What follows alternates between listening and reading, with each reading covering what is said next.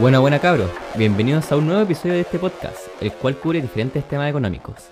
En esta ocasión, estoy con Fernando Barrientos, conocido por su gran conocimiento informático tecnológico. ¿Cómo estás, Fernando? Muy bien, Nadu, muchas gracias. Bueno, eh, en este tema vamos a hablar sobre estas cibernéticas, ¿no? Sí. Lo que, en el cual te, tú te conduces, ¿no? Sí, porque desde chico siempre, no sé, desde los 10 o 9 años siempre he estado ocupando una computadora. Entonces me manejo en internet. De hecho, yo cuando chico eh, empecé con internet con una tablet. Mi papá me regaló una tablet para mi Navidad. Sí, para la Navidad. Y yo me colgaba del internet abierto del vecino, no tenía contraseña. Entonces ahí pude descubrir el internet, pero nunca hacía cosas sobre. en temas de dinero. Pero ahí me pude informar así como a edad temprana que no tengo que meterme a lugares peligrosos donde me puedan robar plata o cosas así. Claro, y te pueden robar incluso esta información personal. Así es.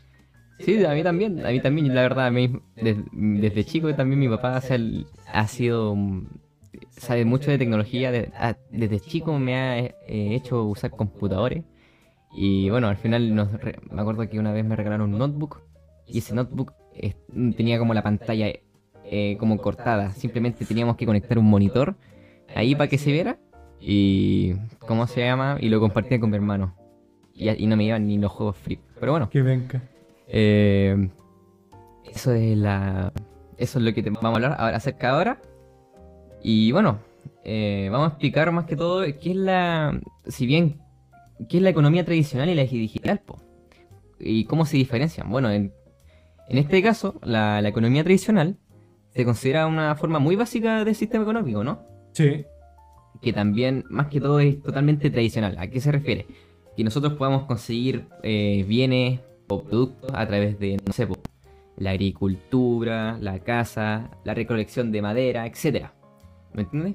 Sí. Pero ahora, hermano, en, este, en, este- en esta generación está totalmente eh, previsto el- el- la economía digital. po. Si, ¿Cómo se llama? Ahora, antes pagábamos con, literalmente con lucas, un- no sé, unas papas fritas. Y ahora hasta niños de 12, 14 años pueden tener su tarjeta de débito. 13 años. 13 años. No, 13 años las mujeres en el Banco Estado y 14 los hombres. Sí, po, y incluso, eh, por ejemplo, mi hermano eh, tiene, puede estar con Santander y le dan el servicio gratis porque como es estudiante. Y eso lo que hace es que se fidelice el cliente. po. ¿El Santander Life? Sí, po. Sí. Y cómo se llama, es totalmente, ¿cómo se llama? Globalizado esto. Y de este modo también, eh, piensa, piensa que también las empresas hoy en día pueden vender sus productos en cualquier país del mundo, gracias a acuerdos comerciales también. Y también, por ejemplo, podemos guiarnos a través del- de la idea progresista de Dr. Marshall. Que este, eh, más que todo, se está refiriendo a que un medio eléctrico, por ejemplo, en ese tiempo, que era como 1900 y tanto, eh, se refería a, por ejemplo, a, un, a la televisión que tiene tanto poder de re- retribalización que puede conectar de un mundo a otro. Sí. O no, como uno solo, mejor dicho. Entonces, a esto lo que se refiere es que Internet hizo precisamente eso, que ya que tenemos acceso a mucha información por parte de personas de todo el mundo, se convirtió en un aspecto muy importante de, de- de una nueva forma de comunicación. Ahora nos podemos comunicar todos, como por ejemplo en Twitter, hermano, tú vayas a Twitter y literalmente Todo tipo de debate. te boteáis con cualquier loco así. Pero, ¿cómo se llama? Eh, y tú, por ejemplo, tú que eres un usuario de Twitter, ¿qué piensas sobre eso? Por ejemplo. Mira, yo veo a la gente que se pone a reclamar por cualquier cosa en Twitter que no sé, no entiendo por qué la gente se pone a pelear por internet. Es como hablar con una pared. Y si, si una persona estuviera hablando en persona con la persona que está peleando, sería muy diferente. O sea, como que no, no podrían ni siquiera pelearse. Sí, ni siquiera eso, porque hermano, eh, igual piensa que te ponen una cuestión al tiro, te podías pelear, te podías incluso hasta, no sé, hermano, desear la muerte a alguien. Y Te pueden poner cancelar. Sí, te pueden cancelar y todo. Entonces, eh, toda esa cuestión es totalmente tóxica. Y también, ¿cómo se llama? Y, ¿cómo se llama? También en la, acerca de la, globalización la globa- globalización del Internet, que también, de cierto sentido, eh, todo está. Todo está digital, digitalizado. O sea, tú podéis ver a través de. Podéis ver a través de a tu abuela por videollamada o cualquier volada en ese sentido. Y también mm, acerca de la economía, por ejemplo, la, la globalización de Internet, acerca de la economía, por ejemplo, el tema más principal que uno puede ver en tema de la economía puede ser a través de las criptomonedas. Que generalmente, últimamente, eh, hablamos acerca de, de una, una nueva forma, una nueva moneda, el cual pueda desvincul- desvincularse a cualquier entidad bancaria o gubernamental.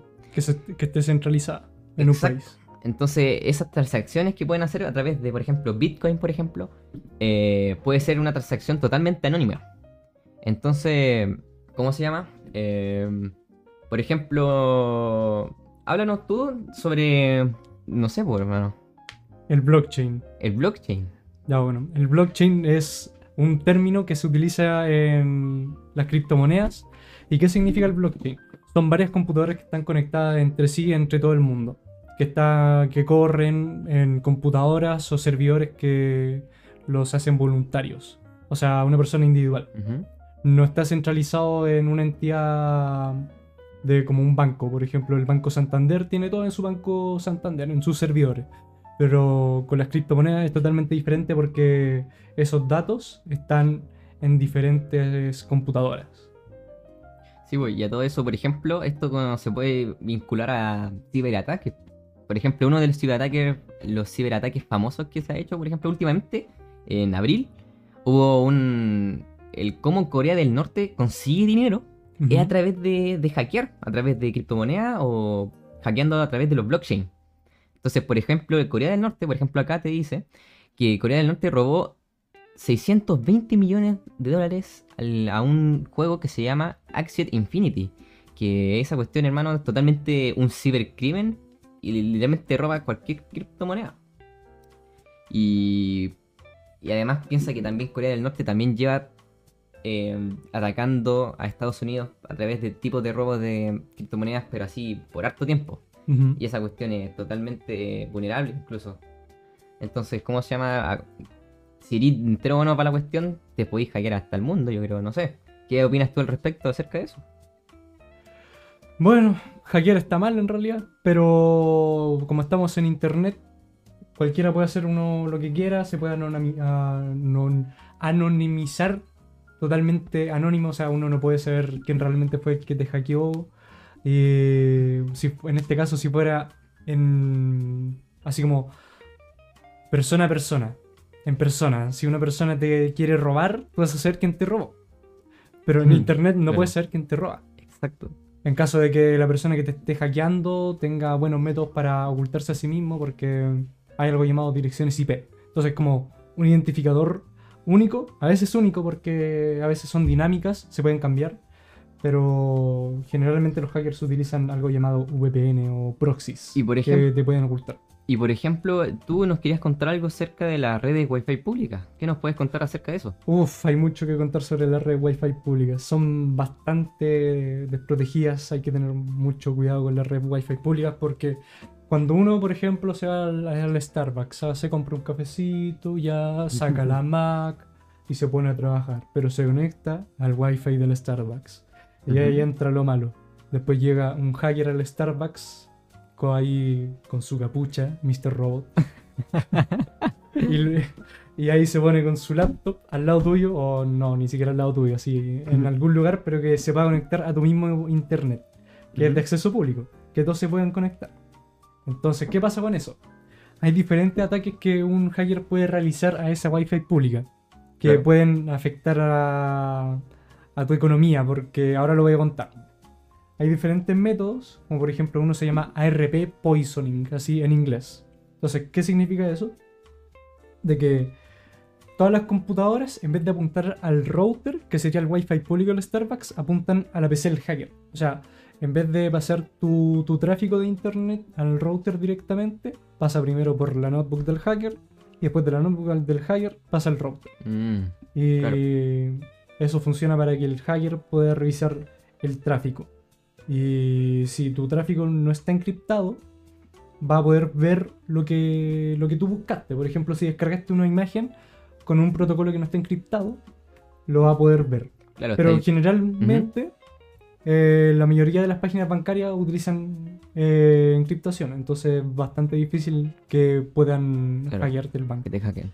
O sea que igual de todas formas estáis bastante vulnerable en el- la red de Wi-Fi. Sí, y por eso también hay empresas o youtubers que también promocionan VPNs que sí, sirven para evitar esos, esos ataques porque encriptan tus datos pero a otro servidor.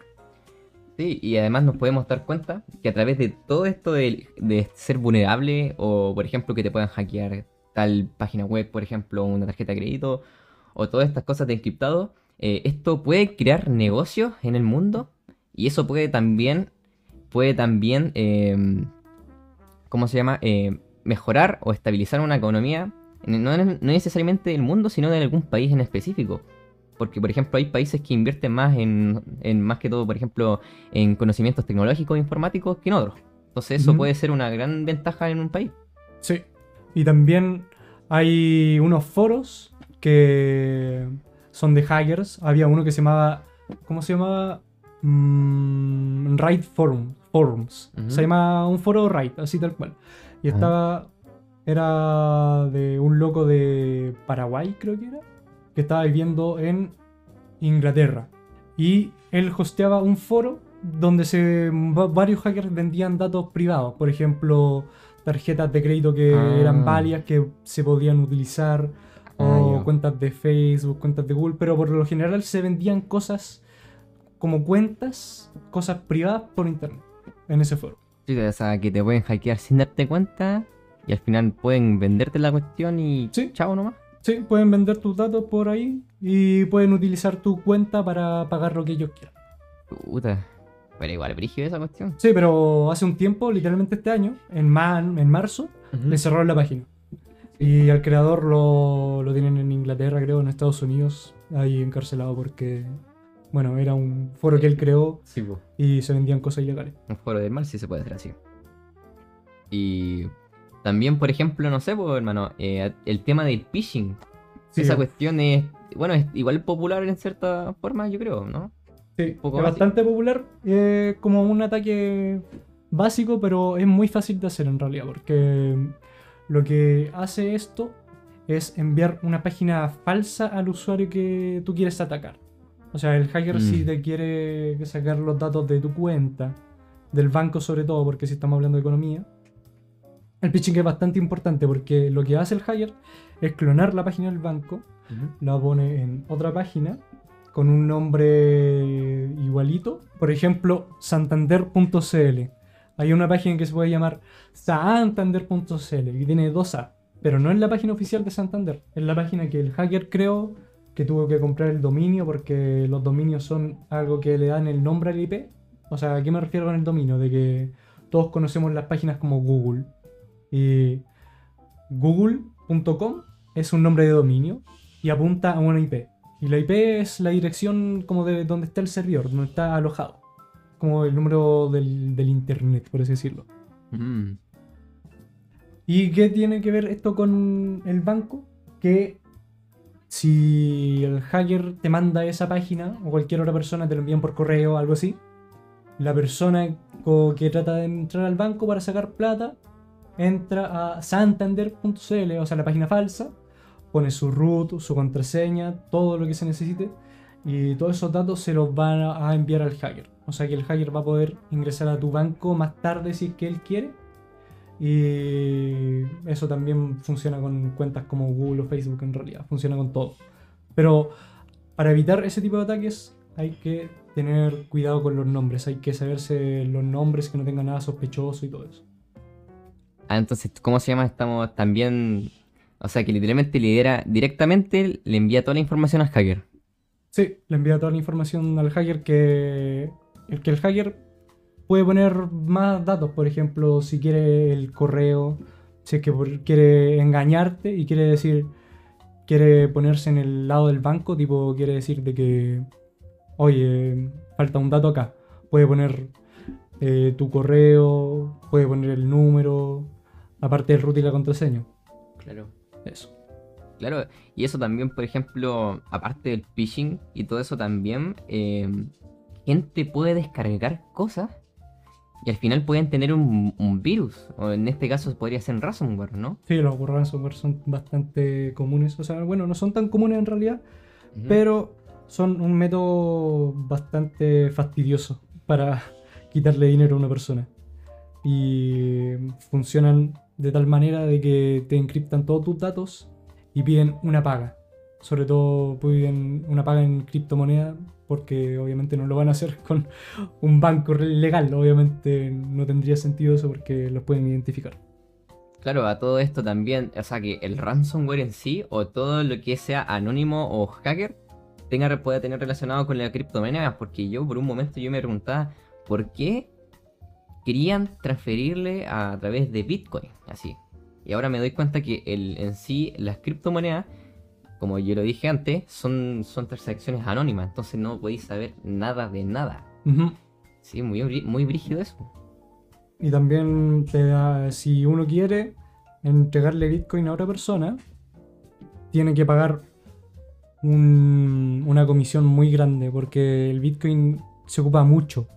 Entonces, por un error de programación que se hizo en 2010, Satoshi Nakamoto, el creador de Bitcoin, eh, estaban discutiendo en el foro de Bitcoin sobre una línea de código que aparecía ahí para el tamaño del blockchain de Bitcoin. Entonces, ah, si no mal recuerdo, creo que eran 8 megas por bloque de blockchain. O sea, ¿qué significa eso? De que ahora en 2022 que el Bitcoin está bien usado, se utiliza mucho, 8 megas no es nada. Entonces, lo que lleve eso lleva a comisiones bien altas. O sea, uno quiere transferir un Bitcoin, no, no, no un Bitcoin, porque un Bitcoin es mucho, mucha plata. Si uno quiere transferir 0,2 bitcoins a una persona, no, no va a ser simplemente pagar 1,02, no es simplemente transferir. También tienes que pagar la comisión para pelear por ese bloque de blockchain. Oh, brígido igual. Bueno, en este mundo sirve con plata y sí o sí te pueden cobrar impuestos. Ujú. Sí, pues, y por ejemplo también, ahora que lo tengo acá, eh, hubo un ransomware muy conocido que literalmente conmocionó a todo el mundo, que fue WannaCry. Y que yo tengo entendido que en un solo día infectó a más de 230.000 eh, computadores, con Windows obviamente. Sí. Entonces, esto, en todos esos computadores también pertenecían a, a agencias gubernamentales, hospitales, universidades, etc. Y gracias a todo eso, eh, por cada demanda del usuario, o sea, por cada eh, eh, archivo encriptado, por cada víctima, se le tenía que pagar 300 dólares en bitcoins. O, si no cumplía el, el plazo, te tendría que pagar 600 dólares. Entonces, eh, su coste en daño fue mucho. Y unas 330 personas y organizaciones lo pagaron. Y al final, el loco eh, ganó 130 mil dólares, o sea, 51 bitcoins. O sea, imagínate eso. Mucho. Demasiado. 61. Si él, si, él- si él lo hubiera tenido guardado hasta 2022, hoy día mismo, tendría mucho más plata porque el Bitcoin y todas las criptomonedas son bien volátiles. Oye, ¿sabes? ¿Sabes cómo se derrotó el WannaCry? ¿Cómo? Dentro del código WannaCry descubrieron que había un nombre de dominio que no existía, que no me acuerdo cómo se llamaba, pero ponte tú decía google.com. Un ejemplo, obviamente. Entonces ese, no- ese dominio estaba dentro del, del código de WannaCry y no estaba comprado. Ent- Entonces lo que hizo una persona fue comprar el dominio que estaba puesto dentro del, del código WannaCry y se detuvo el ataque. No funcionó nunca más. Oh, Solamente porque había un dominio anotado ahí, pero que no existía, no estaba comprado por nadie. No sé por qué. claro. Uy, brígido igual esa Y cuestión. así se acabó el ataque. Y por ejemplo, ¿tú has tenido alguna anécdota eh, así por cómo te estafan, te estafaron o un intento de estafa, por ejemplo? Yo, por ejemplo, tengo. No, yo no. Yo, por ejemplo, tengo dos. Que, A ver, dime. mira, ya mira, primero voy a empezar con, con una estafa que me hicieron a mí cuando tenía 11 años. 11. Eh, primero que todo, yo cuando tenía 11 años, eh, empecé a estar con un- en un juego que se llama Counter-Strike. El Counter, tú lo sabes. Sí, la mayoría conoce ese juego. Ya. Lo que pasa es que el counter se basa en, eh, en, en skins. Tiene un mercado que es el mercado de la comunidad, en el cual eh, se controla a base de skins, o sea, pieles para las armas, y pueden costar desde literalmente 0, y tanto peso hasta 5 millones o más, literalmente. Lo que pasa es que yo tenía algunas skins que las cuales no eran, no, no eran la gran cosa, pero sí eran plata. Y lo que pasa es que, para los que no saben, eh, Steam es una plataforma de juegos que, Sí. en el cual podéis hablar, chatear con tus amigos o jugar con amigos, etc. Y bueno, lo que me intentaron hacer a mí es una estafa eh, a través de un intercambio, un regalo, una taxación del mercado. Y más que todo te dan falsos pretextos de que, oye, mira, si te dan esto, te dan esto, ¿cachai? Y yo, cuando tenía 11 años, yo caí en esa trampa. Me dijeron, oye, ¿sabes qué? Tienes bonitas skins. ¿Sabes qué? Podrías darme unas. Y en otra página, que me envió el link, me dijo, en esta página, por ejemplo, te puedo dar 70 dólares por cada skin, así, o una cuestión así. Y lo que pasa es que, no sé, pues yo le daba una skin morada, que son raras, y decía, ah, mira, con este te puedo dar 30 dólares. Ya, pero si quieres te puedo dar 70 con esta, por ejemplo. Y ya, y yo le daba, ya, te puedo dar esta. Y ella me dijo, y me, y me decía, me sacaba el jugo, hermano. Y lo que pasa es que al final, lo que me dijo es, sí, con, esos 70 con esto te puedo dar 70 dólares, así en Ujú. skins. Y dije, wow, qué bacán, así. Y lo que pasa es que le confirmé la transacción y había que esperar 30 días. Así, porque no tenía Steam. Y lo que pasa es que pasaron los 30 días y el loco me bloqueó totalmente. Me bloqueó, caí, me sentí vulnerable y ah, me dio rabia. Y perdiste dinero. Perdí dinero. Perdí dinero que también en ese momento era la de mi papá porque mi papá dio. Y ¿cómo se llama? También, eh, bueno, esto fue en 2020. Mm, ¿En serio? Sí, Ya, pero ¿cómo fue por, tanto? fue por- fue por- de pago porque ¿qué pasó? Que estaba con unos compañeros por ahí en el Discord, una plataforma de esto para hablar con amigos. ¿Y qué pasa? Pues que íbamos a jugar CSGO y yo me quería instalar un hack de- para el Counter Strike. ¿En serio? Y lo que pasa es que yo estaba muy apurado y quería instalar un hack a través de YouTube, ¿ya? Pero los videos recientes de YouTube, o sea, en cualquier momento te pueden poner un link y descargarlo, ya. Lo descargué y se me empezaron a instalar cosas. Ya. Y yo dije, ah, ya, se están instalando, ya, voy a eh, instalar un virus, o sea, un antivirus. Y mientras estaba eliminando todas las cosas, o sea, los procesos, de nada, pa, el, el notebook en sí eh, me empieza como a ponerse loco. No sé qué fue, pero fue un ransomware, no sé. Pero me sentí vulnerable y yo dije, y de repente, eh, este, cuando estaba con mi amigo, le dije, cabrón, me hackearon. Y después dije a mi hermano, ya que él te tocó trabajar informática, dije. Alonso, Alonso, me hackearon. Y yo, y yo, hermano, me sentí vulnerable, apagué la computadora, todo, lo formateé, pero me sentí muy mal. ¿Y O sea, formateaste la compu? Formateé, la formateé totalmente. Si ya me da, me da lo mismo los datos, pero eh, me da, me da cosa que. Me da cosa que me encriptaran los datos, o no sé, que me robaran las cuentas. Bueno, al final igual lo formateaste, así que Sí, como igual quedaba lo- lo mismo. Igual realidad. formateé, pero uno como persona es como si tu- tu- te estuvieran asaltando, literalmente. Te sentís muy vulnerable y te sentís muy afligido, muy frustrado. Entonces como que, ay, mis cosas. Y me acuerdo que yo estaba como un poco llorando y mi mamá me decía, ay, pero mijito, tranquilo y todo eso. Pero fue todo un, un caos. Y bueno, eso, esas son cosas que pasan y, y espero que no les pase a nadie. Sí, pues, porque son cosas que personas deberían saber. O sea, son cosas básicas que personas deberían saber, tipo no meterse en páginas que sean raras, que no, no sean encriptados. Porque aquí me refiero con encriptación. En una página web, por ejemplo, está HTTP, está el HTTPS. S de seguro. Entonces Claro. siempre hay que, hay que ver el nombre de la página y asegurarse que tenga HTTPS para que ningún hacker pueda ver tus datos si es que está en tu red. Claro, eso lo podemos tener como conclusión. Y como tú dices, no se pueden meter en páginas malas, en páginas desconocidas que nosotros, por ejemplo, nos- nosotros como eh, personas, que algunas personas que también desconocen de estas cosas, eh, puedan caer tan fácilmente. Inclu- en, otra- en otras cosas pueden hacer como especie de espionaje, etcétera. Pero en este caso estamos hablando de, de economía y tenemos y más que todo como persona o como país deberíamos tener una educación en cual nos pueda dar conocimientos básicos del Internet Sí, y cómo podemos evitar estafas cibernéticas. Porque si fuera así, créeme que estaríamos bastante, o sea, en sí las estafas yo creo que reducirían harto su tasa de, de ¿cómo se llama? De uso, no sé, de consumo, ¿no? que voy a ser yo. Pero a, a eso podemos concluir. Y eso es que el internet, si uno se mete de una sin saber nada, o sea, agarra el celular, se compra un plan y se mete a internet, es como, por ejemplo, comprarse un chocolate pequeño, pero que esté en un envoltorio de un trencito grande. Oh, sí, vos, exacto. O estos típicos anuncios que te encontrabas así como tipo 2013, aunque igual hoy, día, hoy, hoy, hoy en día igual existen. Que esto como viaje a Miami gratis, iPhone gratis. Los anuncios de YouTube. Exacto, anuncios de YouTube, así como no sé.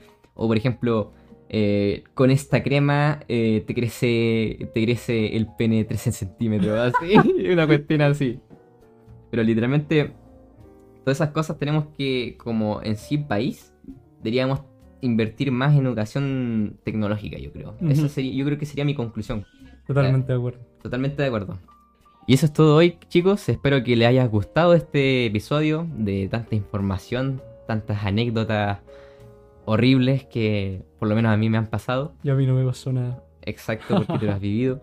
Y espero que les haya gustado este episodio, se hayan informado y tengan más conciencia de lo que pueden hacer en internet. Muchas gracias. Me despido, me despido yo, Franco, y se despide. Fernando Barrientos. Muchas gracias.